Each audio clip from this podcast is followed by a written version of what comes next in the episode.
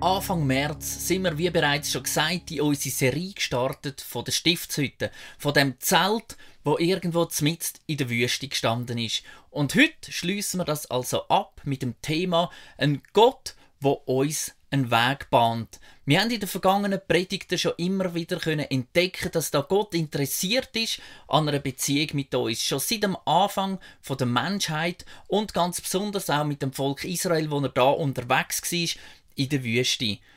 Am letzten Sonntag sind wir dann dieser Aussage nachgegangen, dass Gott will bei seinem Volk wohnen. Ja, viel mehr. Er will nicht einfach nur bei den Menschen wohnen. Nein, er will in uns drin wohnen. Mit uns zusammen sein. So eng, wie es nur geht. Und ich weiß nicht, wie es dir geht heute Morgen. Vielleicht wohnst du ganz alleine. Vielleicht hast du aber auch noch andere Leute in deiner Wohnung oder in deinem Haus, die mit dir zusammen wohnen. Und so falls das der Fall ist, dass du noch andere Mitbewohner hast, in der Familie oder in einer WG, dann wirst du wohl täglich spüren, dass du da nicht alleine wohnst. Wer kennt das nicht? Irgendwo ist eine Unordnung. Oder wenn du willst schlafen dann es eben laut im Haus. Oder du willst etwas essen, laufst zum Kühlschrank, freust dich so richtig drauf, machst den Kühlschrank auf und sie ist weg. Schon hat es gegessen. Oder zumindest angefangen essen. Beim Zusammenwohnen gibt es immer wieder Berührungen. Es gibt Meinungsverschiedenheiten. Und ich glaube, es ist genauso auch bei Gott. Wenn Gott in uns wohnt, spüren wir immer wieder, dass er da ist. Aber es gibt auch Meinungsverschiedenheiten, Sachen, wo wir vielleicht nicht gleich sind. Aber ganz ehrlich, wer von euch erlebt jeden Tag, dass er einfach so, zack, direkt in der Gegenwart Gottes ist? Manchmal geht es mir so. Manchmal spüre ich Gott. Einfach gerade schon am Morgen und ich weiß, wow, Gott ist da. Und manchmal spüre ich überhaupt gar nichts. Und ich habe das Gefühl, ich bin allein irgendwo auf meinem Weg unterwegs. Manchmal mache ich mich auf die Suche und sage, ich will den Gott suchen. Wo ist er? Und manchmal, da lasse ich es einfach sein, so wie es ist, und lebe in meinen Tag hinein. Aber vielleicht ist ja auch umgekehrt. Vielleicht macht sich auch Gott auf die Suche nach mir. Und ich bin irgendwie gar nicht da, gar nicht empfänglich für ihn. Wir gehen jetzt mal davon aus, dass wir uns entschlossen haben und gesagt haben, mal, wir wollen Gott begegnen. Und in seinem Wort, in der Bibel, verspricht Gott und sagt, hey, wenn ihr mich sucht, dann werde ich mich finden lassen von euch. Ich verstecke mich nicht. Ich bin nicht der abwesende Gott, wo euch allein lässt, sondern ich bin der, wo euch entgegenrennt. Ich habe das Beispiel schon mal gebracht. Das ist wie wenn man mit Kind Versteckis spielt. Kind verstecken sich nicht irgendwo hinter einem Baum, vor allem wenn sie noch klein sind, und warten einfach, bis man sie vielleicht per Zufall findet. Nein, sie kommen führen, sie schauen führen, sie rufen, sie geben Signal, sie wollen, dass man sie findet. Und genauso ist Gott. Gott ist ein Gott, der sich will finden lassen. Von dir, heute Morgen, aber jeden Tag immer wieder aufs Neue. Doch wie könnte das denn aussehen? Oft, wenn ich in den Tag starte, dann kommt mir schon am Morgen früh so ein ganzes Paket an Gefühl, an Erwartungen, an Angst, vielleicht an Sorgen entgegen. Und ich denke, das geht nicht nur mir so. Und zusammen wetten wir jetzt also am Abschluss von der Serie, wo wir miteinander unterwegs sind, nochmal auf die Stiftshütte zurückschauen und die verschiedenen Stationen als einen möglichen Gebetsweg anschauen. Jetzt denkst du vielleicht, oh nein, Gebetsweg, das ist langweilig, das ist etwas, was immer so lang geht. Aber heute wird man wirklich bewusst verschiedene Stationen anschauen, wo man so kann ganz einfach in einem Gebet durchbeten, wo uns irgendwo helfen auf dem Weg Gott näher zu kommen. Wir haben gehört, schon in den vorangegangenen Predigten, dass der Vorhang am Schluss in der Stiftshütte zerrissen ist. Wir können jederzeit zu Gott kommen. Aber das heißt nicht, dass ich einfach an all diesen Stationen auf dem Weg von der Stiftshütte kann vorbeirennen und direkt ins Allerheiligste nie platzen, sondern es macht eben durchaus Sinn, wenn wir die einzelnen Stationen genauer anschauen. Nach jedem von diesen einzelnen Stationen, wo wir heute miteinander anschauen, gibt es ganz ein kurzes Video, wo wir haben versucht, etwas euch zu zeigen, wie das daheim könnte aussehen, wie ihr die Möglichkeit habt, vielleicht so einen Brandopferaltar zu bauen, wo euch irgendwo hilft, auf dem Weg, auf dem Gebetsweg vorwärts zu gehen. Es sind kurze Videos, ihr dürft selbstverständlich daheim mehr Zeit dann brauchen zum Betten für die einzelnen Punkte auch, je nachdem, wie ihr euch gerade fühlt. Aber ich glaube, es kann euch helfen. Ihr findet auch auf unserer Homepage www.cbzgestaat.ch findet ihr Fotos auf der Pinnwand, wo die einzelnen Gegenstände zeigen, die gebraucht werden für die verschiedenen Bilder. Doch starten wir also direkt einmal mit der Stiftshütte. Wir sehen auf dem Foto da die Stiftshütte. Das ist der Ort, wo Gott gesagt hat, er will den Menschen begegnen. Und wir sind jetzt als Beispiel das Männchen, wo noch außerhalb vor dem Vorhang steht. Wir stehen also vor dem Vorhang, wo die Stiftshütte umgibt. Der Vorhang, der hat sich Weg genannt. Und wir gehen durch den Vorhang ein und nähern uns am ersten Gegenstand. Wir machen uns auf den Weg. Und ich glaube, das ist so ein gutes Zeichen, so ein gutes Bild. Wir machen uns auf den Weg. Es ist mein Weg.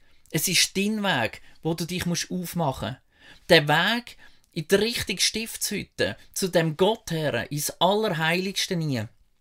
Der Weg kann niemand anders gehen, für dich oder für mich.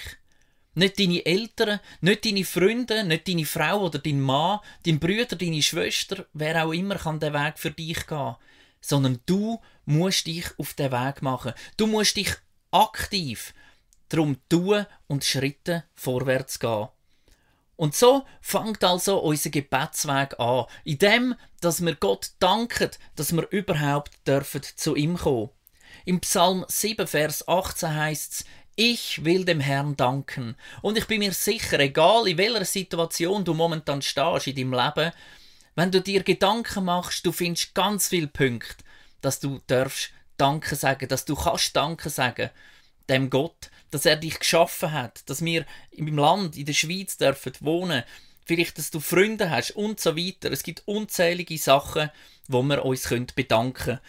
Und so machen wir uns auf den Weg zu der ersten Station, in dieser Dankbarkeit dass wir dürfen vor Gott kommen. Und wir kommen an der ersten Station zum Brandopferaltar.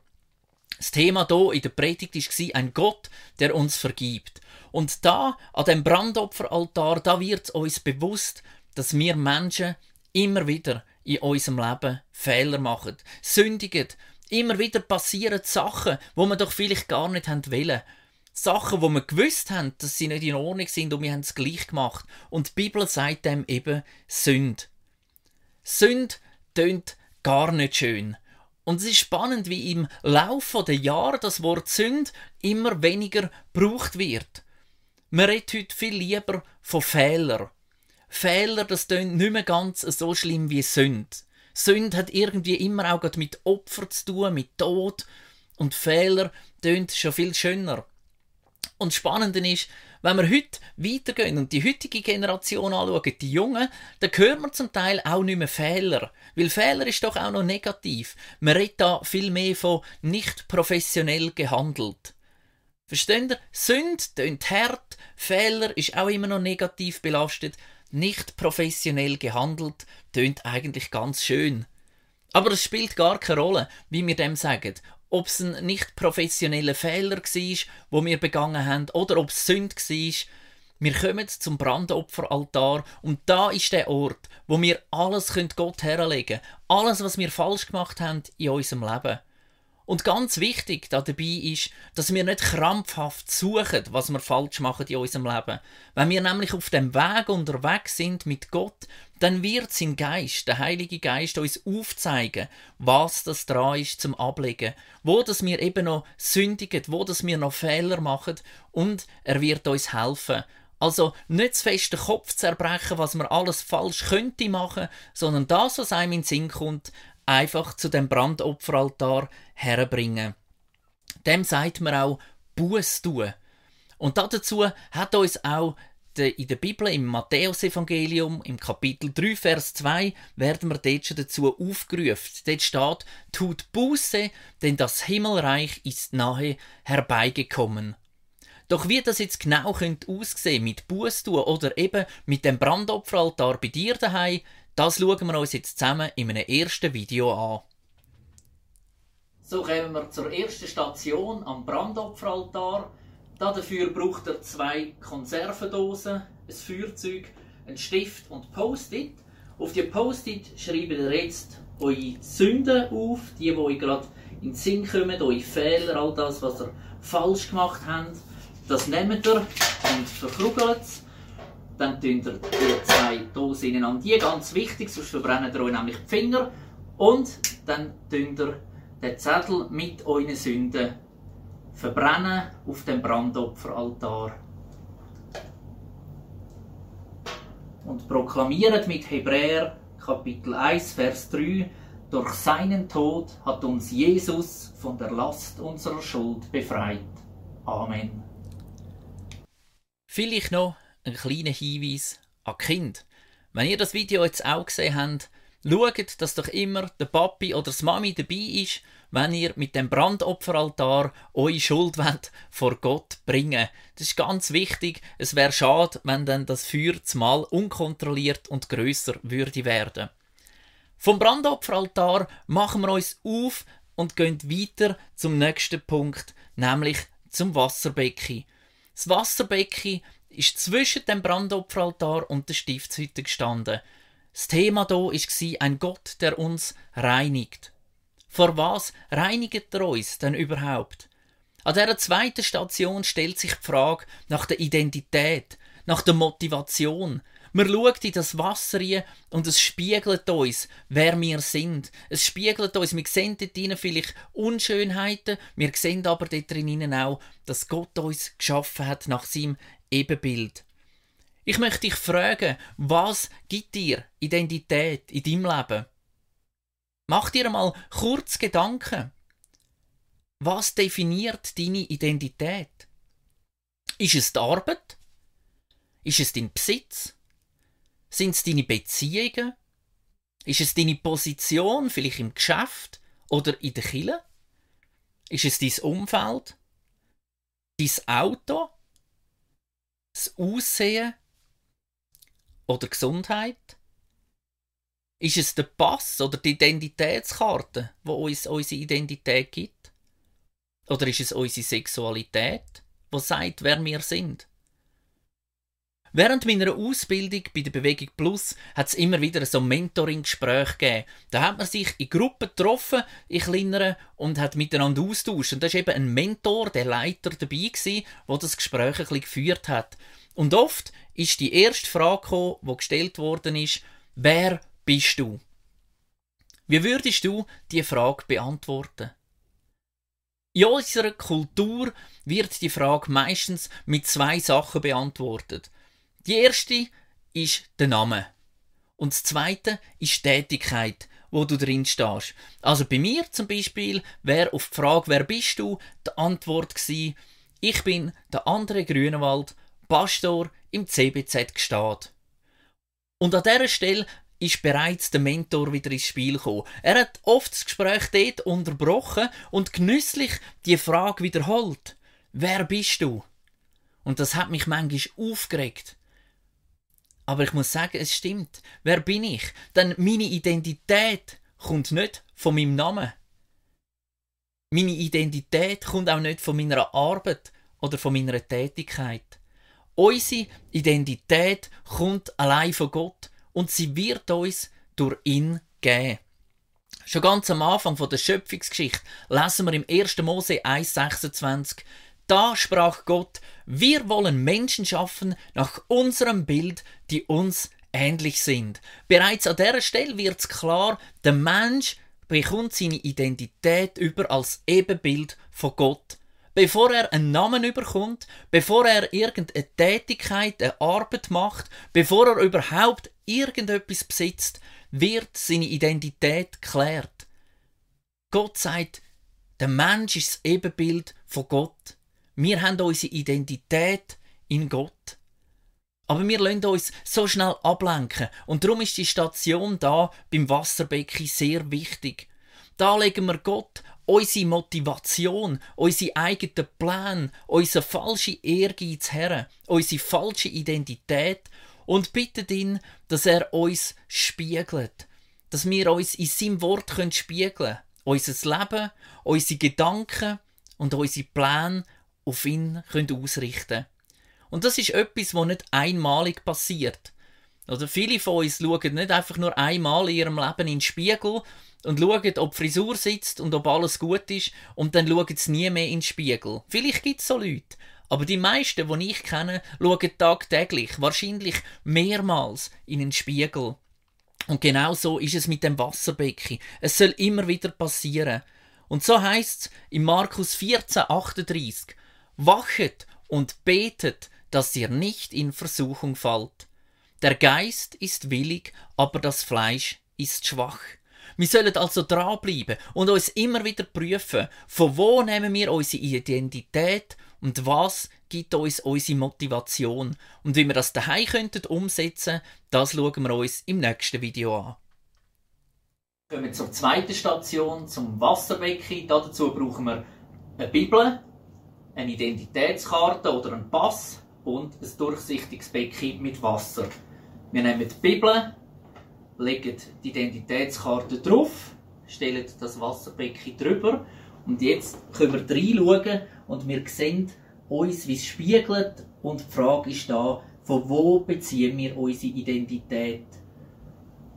So wie es steht im Johannes 1, Vers 12 und 13, die ihn aber aufnahmen und an ihn glaubten, denen gab er das Recht, Kinder Gottes zu werden. Das wurden sie nicht, weil sie zu einem auserwählten Volk gehörten, auch nicht durch menschliche Zeugung und Geburt. Dieses neue Leben gab ihnen allein Gott. Amen. Bis jetzt haben wir uns vor dem Zelt befunden. Die Stiftshütte und das Licht, was das Zelt umgibt und auch uns umgibt, das ist die Sonne, wo genauso zu der Schöpfung gehört wie wir Menschen. Die ersten beiden Schritte müssen wir Menschen selber tun, jeder für sich allein. Man könnte auch sagen, das ist der menschliche Teil von dem Gebetsweg. Die Sonne, wo uns wärmt, und wir gehen vorwärts durch den ersten Vorhang und kommen in die Stiftshütte ein. Der erste Vorhang, der hat den Beinamen gehabt, Wahrheit. Wir kommen also von unserem Weg her zu der Wahrheit. Und als erstes begegnen wir dort in dieser Stiftshütte am Leuchter.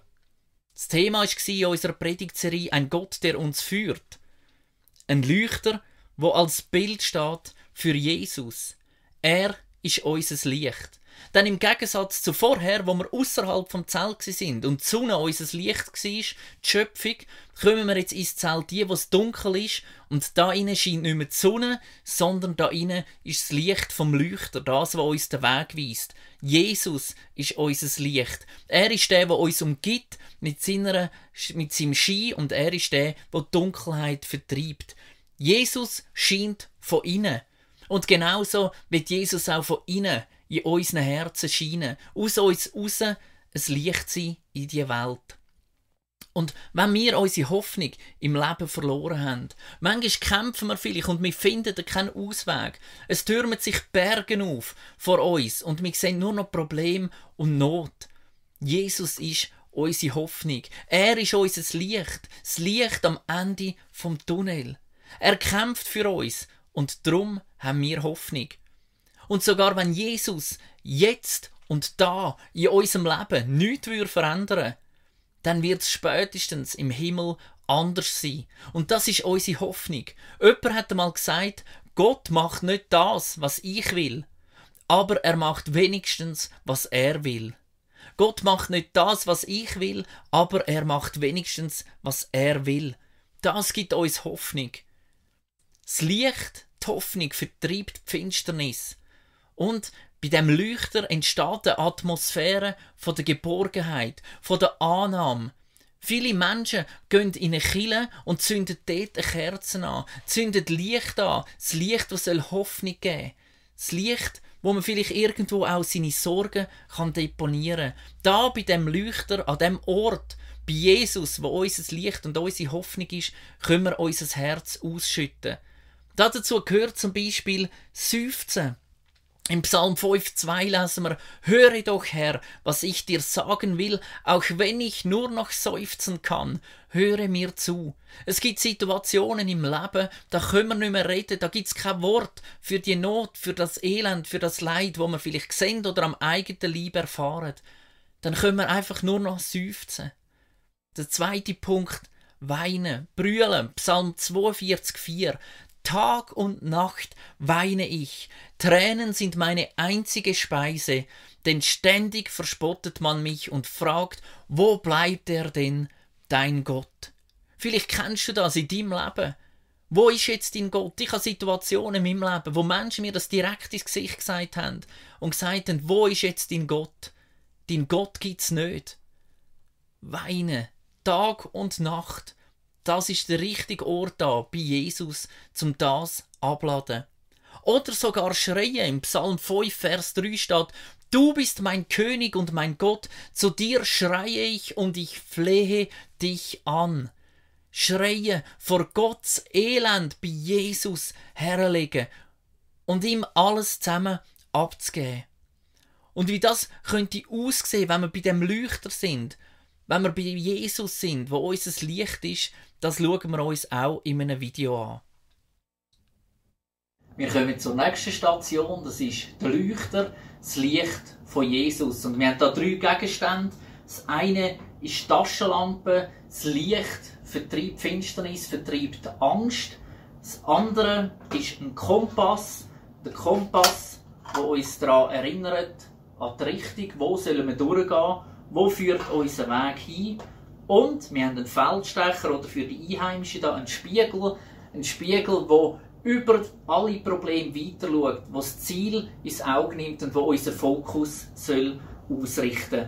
Und dazu lesen wir im Psalm 91, Vers 2, Auch ich sage zu Gott, dem Herrn, bei dir finde ich Zuflucht. Du schützt mich wie eine Burg, mein Gott, dir vertraue ich.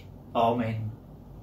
Wir haben also dort beim Leuchter all unsere Sorgen, all unsere Nöte können deponieren.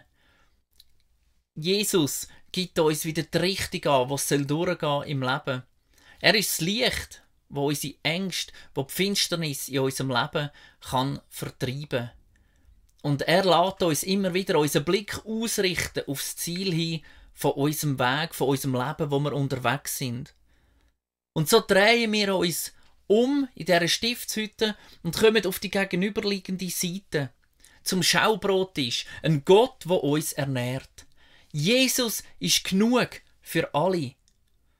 Und das Schöne ist, an dem Schaubrottisch, es hat einen Rand auf dem Schaubrottisch, wo die Brot hebt. Und das sagt uns, Gott trägt, oder vielleicht manchmal auch er trägt uns.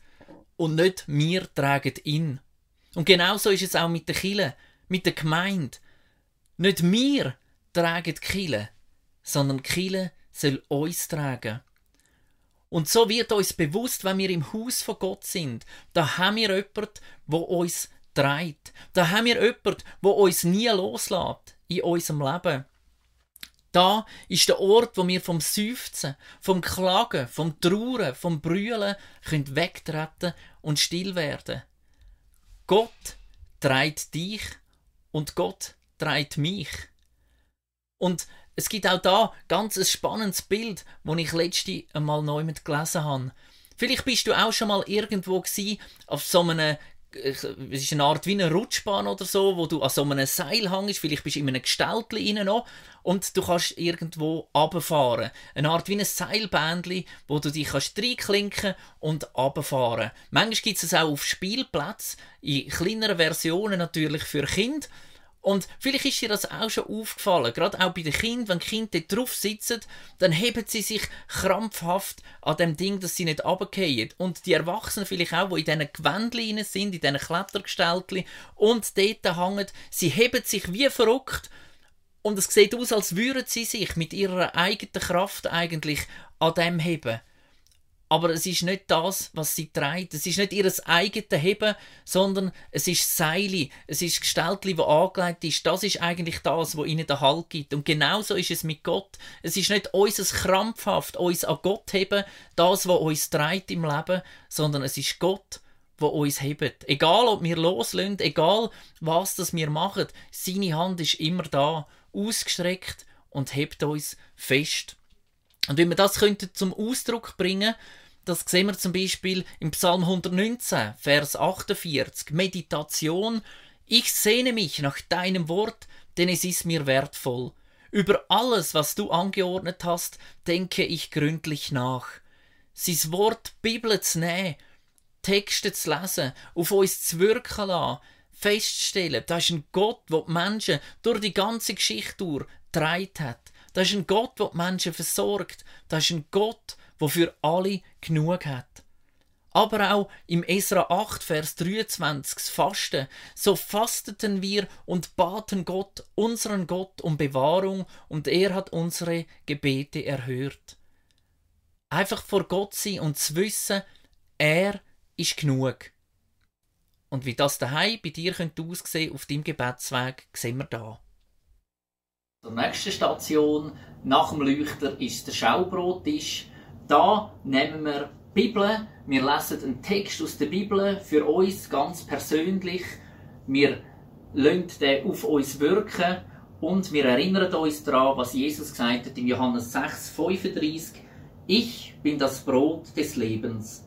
Keiner, der zu mir kommt, wird jemals wieder Hunger leiden, und niemand, der an mich glaubt, wird jemals wieder Durst haben. Amen. Die letzte Station, bevor wir ins Allerheiligste kommen, ist der Räucheraltar. Ein Gott, der uns hört. Gott gehört und umgibt uns mit seiner Herrlichkeit. Und mit Gebet und mit Lobpreis kommen wir vor Gott.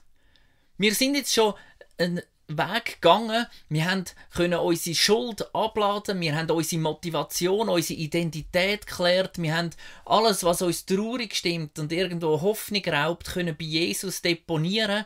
Wir wissen, Gott treibt uns und versorgt uns und so kommen wir also zu der Station vom Räucheraltar und wir sind vollen Dankes. Wir singen von seiner Macht, von seiner Kraft und seiner Hoffnung. Wir preisen und loben ihn.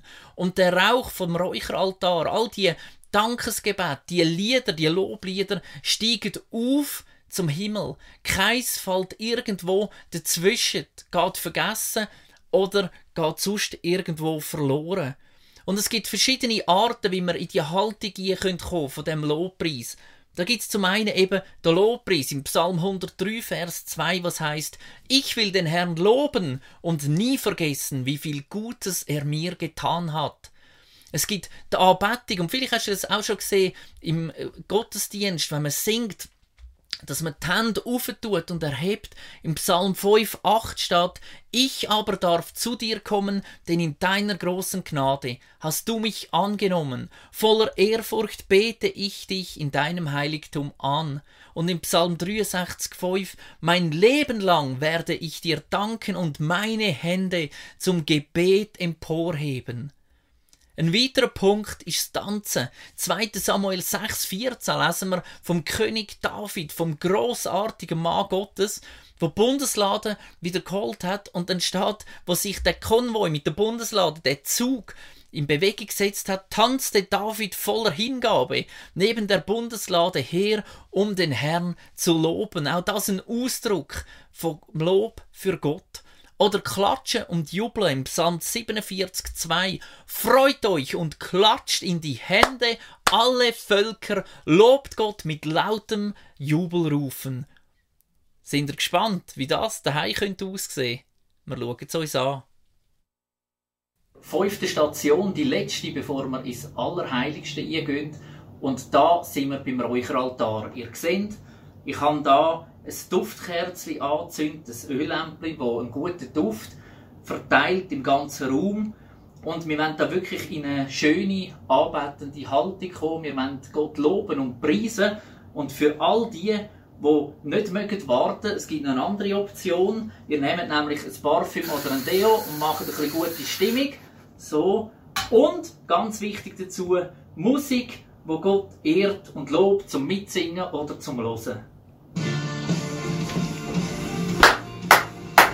Bin mir sicher, ihr könnt das daheim noch viel, viel wilder als mir das da im Video gezeigt haben. Es bringt zum Ausdruck, Gott ist einfach so groß und wir wollen ihn loben und preisen. Wir haben also einen Weg auf uns genommen. Der Weg, das Menschliche. Wir sind der Wahrheit begegnet. Könnte vielleicht sagen, das ist das Geistliche da, in dem Zelt hinein. Und jetzt kommen wir zum letzten Vorhang durch. Der Vorhang, wo Leben heißt. Und dort stehen wir dann vor der Bundeslade. Das Thema, wo wir kennt, ein Gott, der bei oder eben in uns wohnt. Wir begegnen am Ewigen. Wenn wir durch die Tür kommen, vom Räucheraltar her, was erfüllt dann als erstes das Allerheiligste? Wenn du dir vorstellst, dort war ein Ohr, wo man mit Weihrauch, wo ein Duft entstand ist, ein herrlicher Duft, nicht so wie da mit unserem Parfüm beim Film, sondern ein herrlicher, lieblicher Duft. Und du machst den Vorhang auf und trittst zur Bundeslade. Das Erste, wo dir vorangeht, ist der Weihrauch, der liebliche Duft, der Lobpreis, die Gebet, der Dank. Wenn du den Vorhang aufmachst, wird der in den Raum, wo die Bundeslade steht, eingehen, bevor wir überhaupt einkommen. Lobpreis ebnet dir immer den Weg zu Gott. Er macht immer eine Brücke von dem Moment, wo wir jetzt sind, wo wir drinstehen, hin zu Gott. Jetzt kommen wir vor Gott, ohne unsere Last, mit dem Wissen, von wo dass wir unsere wahre Identität bekommen haben. Wir stehen im Allerheiligsten, vor dem heiligsten Gott, was es gibt. Ich und Gott. Du und Gott. Sein Licht fällt auf dich und er redet von Angesicht zu Angesicht mit dir. Da, an dem Ort, da wird's so richtig intim. Es geht um unser Leben. Es geht um unsere Berufung. Es geht um unsere Pläne für unser Leben. Es geht darum, dass wir als Sohn und als Tochter vom Schöpfer von dieser Welt mit dem Vater dürfen zusammen sein. Sprachlos, ergriffen, weil Gott so anders denkt über uns, wie wir das oft fühlen oder das Gefühl haben. Bedingungslose Liebe, bedingungslose Annahme, mit offenen Armen auf dich wartend, egal was du gemacht hast in deinem Leben, egal was du mitbringst aus deiner Vergangenheit. Ein Gott, der auf dich wartet und dich in die Arme nehmen und dich nie mehr wird loslassen. Wir kommen mit dem Psalm 46, Vers 11 zu der Bundeslade in der Stille. Seid still, ruft er, und erkennt, dass ich Gott bin. Ich stehe über den Völkern, ich habe Macht über die ganze Welt. Das ist Bundeslade, das ist die letzte Station auf unserem Gebetsweg. Stille werden, zu hören, was Gott über unser Leben denkt und sagt, das mitzunehmen. Und da schließt sich wieder. Der Bund, wo Gott da mit dem Volk geschlossen hat und wo Jesus am Kreuz zahlt hat für deine und meine Schuld, für unsere Fehler, für unsere Sünde, für unser nicht professionelles Verhalten. Jesus ist gestorben am Kreuz und mit seinem Körper, mit seinem Leib und mit seinem Blut, das vergossen worden ist, wird der neue Bund geschlossen, dass wir dürfen zu Gott kommen und er uns kann in seine Arme schliessen. Und das schauen wir uns zusammen im letzten Video an. Letzte Station kommen wir zu der Bundeslade. Wir treffen dort auf den heiligen Gott, der entschieden hat, unter seinem Volk zu wohnen. Und wir machen das indem, dass wir das Abendmahl einnehmen still vor Gott kommen, hören, was er uns zu sagen hat und anerkennen, dass er der allmächtige Schöpfer ist von Himmel und Erde.